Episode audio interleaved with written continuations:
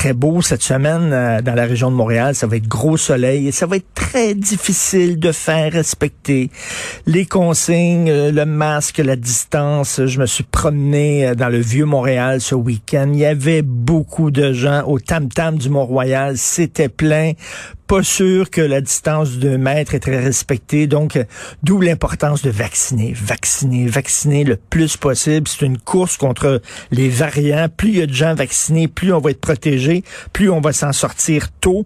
Euh, je vais parler un peu plus tard dans mon segment avec LCN de ces 107 000 Montréalais euh, de 60 ans et plus qui ont même pas pris rendez-vous pour se faire vacciner. 107 000 personnes, ok, qui pourraient se faire vacciner, puis on non, non, c'est comme moi, non, j'irai pas me faire vacciner. Alors, il y a des, il y a plein de gens qui m'ont écrit ce week-end, euh, des lecteurs, des auditeurs, et qui m'ont dit, écoutez, là, dans notre région, euh, il y a plein de places libres. Je me suis inscrit pour me faire euh, vacciner. C'était écœurant. Il y avait des dizaines et des dizaines de places libres.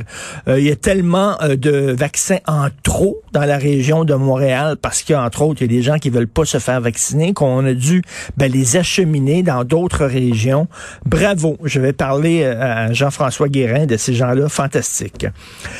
Si vous voulez prendre un bol d'air frais, c'est mon meilleur conseil que je vous offre de l'année. OK? Si vous voulez respirer, soudainement, regardez sur Netflix les deux spectacles de Blanche Gardin. Blanche Gardin, c'est une humoriste, une stand-up comique française. C'est, je crois, elle est sortie avec, je sais pas s'ils sont encore ensemble, mais c'est la blonde de Louis C.K., le grand humoriste américain euh, qui s'est fait pincer là, dans le Me Too, là, parce que ça a l'air qu'il se masturbait devant des filles. Un peu weirdo, là, mais en tout cas, bref, ça a l'air qu'il faisait ça souvent avec ses amis de filles. À un moment donné, il dit, ça te dérange-tu que je me masturbe? Puis bon, il s'astiquait le poireau devant ses amis. En tout cas, elle l'a choisi comme chum, c'est ses affaires, mais cela dit, c'est tellement drôle et c'est tellement anti-politically correct. C'est la meilleure humoriste de tout sexe confondu dans le monde présentement.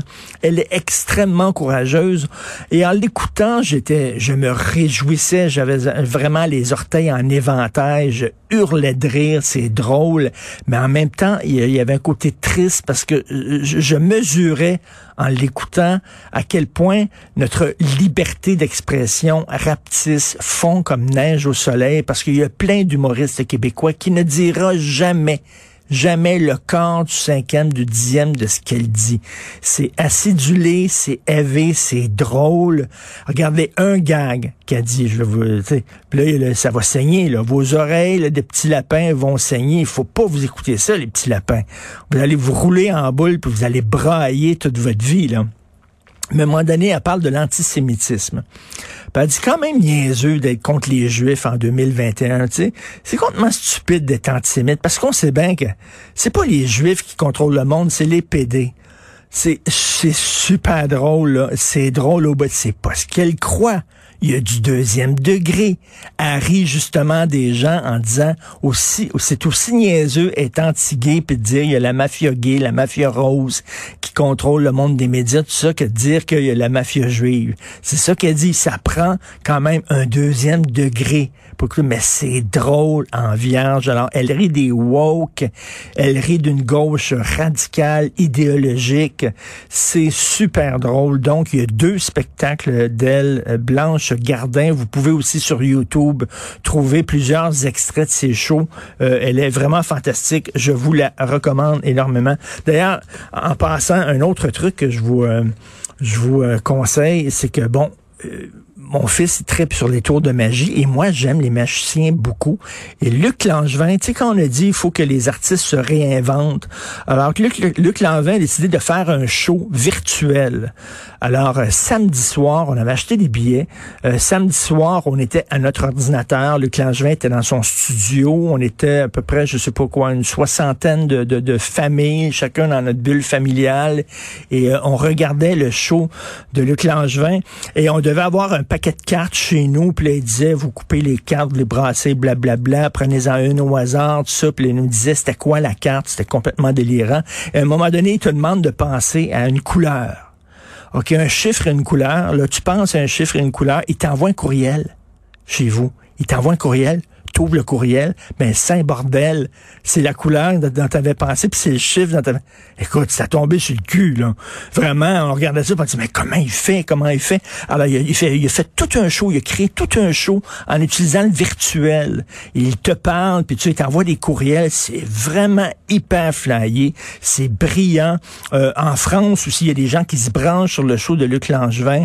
C'est très, très le fun, je vous le dis, j'avais vraiment l'impression, on a passé une heure et demie avec notre fils, on a ri, on a eu du fun, on était là, comment il fait? C'est génial. Donc, quand on dit de se réinventer, ce gars-là, il a vraiment, euh, il a eu un super flash. Et maintenant, ben, tu sais, s'il veut faire des shows, lui, puis euh, regardez que des Français, que des, des Britanniques se branchent, que des Américains se branchent et tout ça, quand même, ça aurait eu du bon. On aurait quand même découvert l'importance du travail à distance. Euh, petit, petit aparté sur Québec solidaire. Michel David a écrit un texte très intéressant dans Le Devoir récemment sur les dérives de Québec solidaire.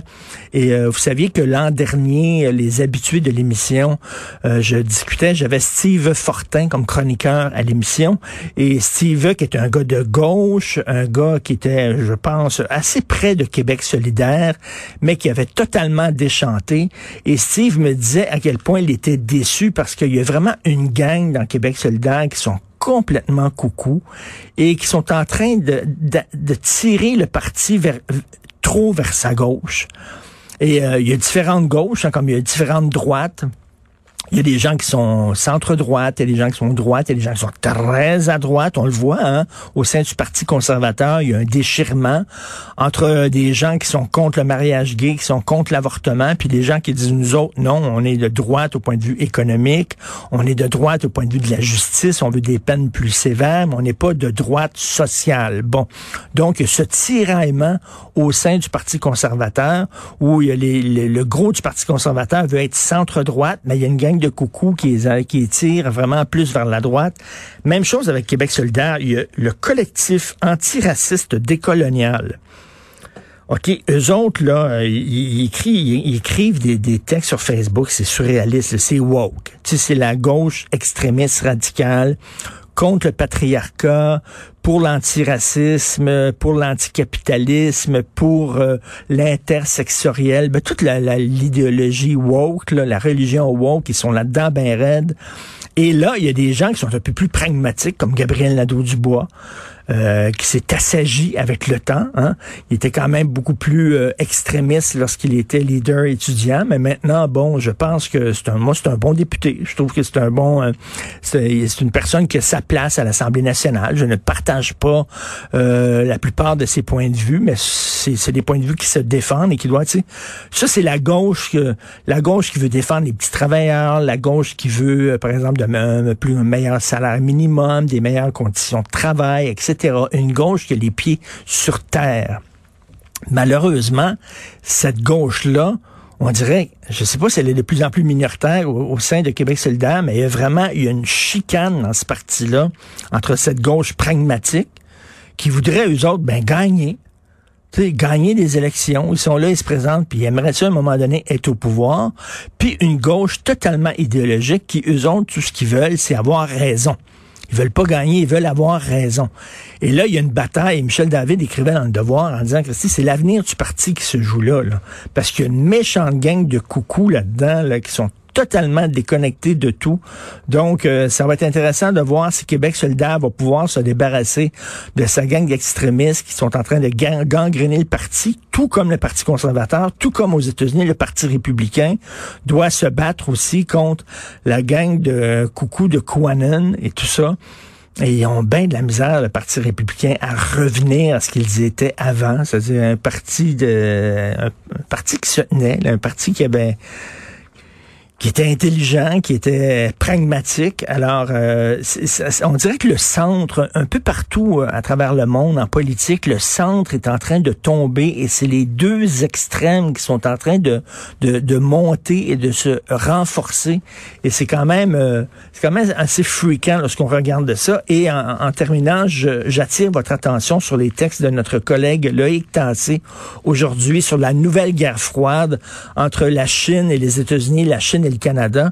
Ça a l'air qu'il n'y a pas une journée quasiment maintenant dans les médias chinois parce qu'on sait que tous les médias chinois appartiennent euh, au, régime. Là. C'est vraiment, il n'y a pas, il a pas de presse libre là-bas.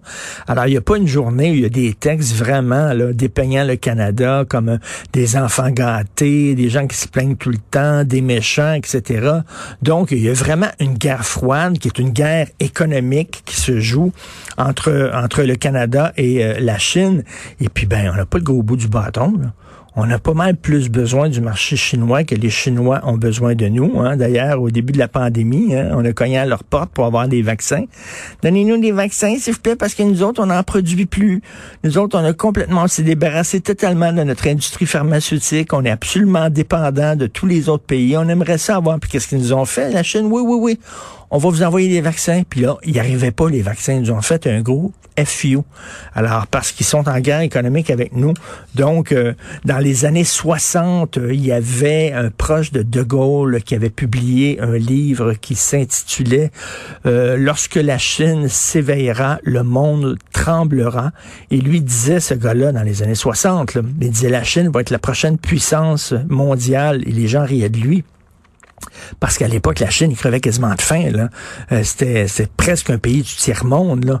Et ben lui, il avait vu juste. Aujourd'hui, c'est la Chine qui euh, tient le monde par les bijoux de famille et les États-Unis qui ont été extrêmement affaiblis au cours des dernières années, qui jouent un rôle de moins en moins important sur la scène internationale. Et bien, la nature horreur du vide. Et maintenant, ben, la Chine euh, joue le rôle de police mondiale. La Russie joue ce rôle-là. Et je pense pas que c'est d'excellentes nouvelles pour les de la démocratie. Vous écoutez Martineau.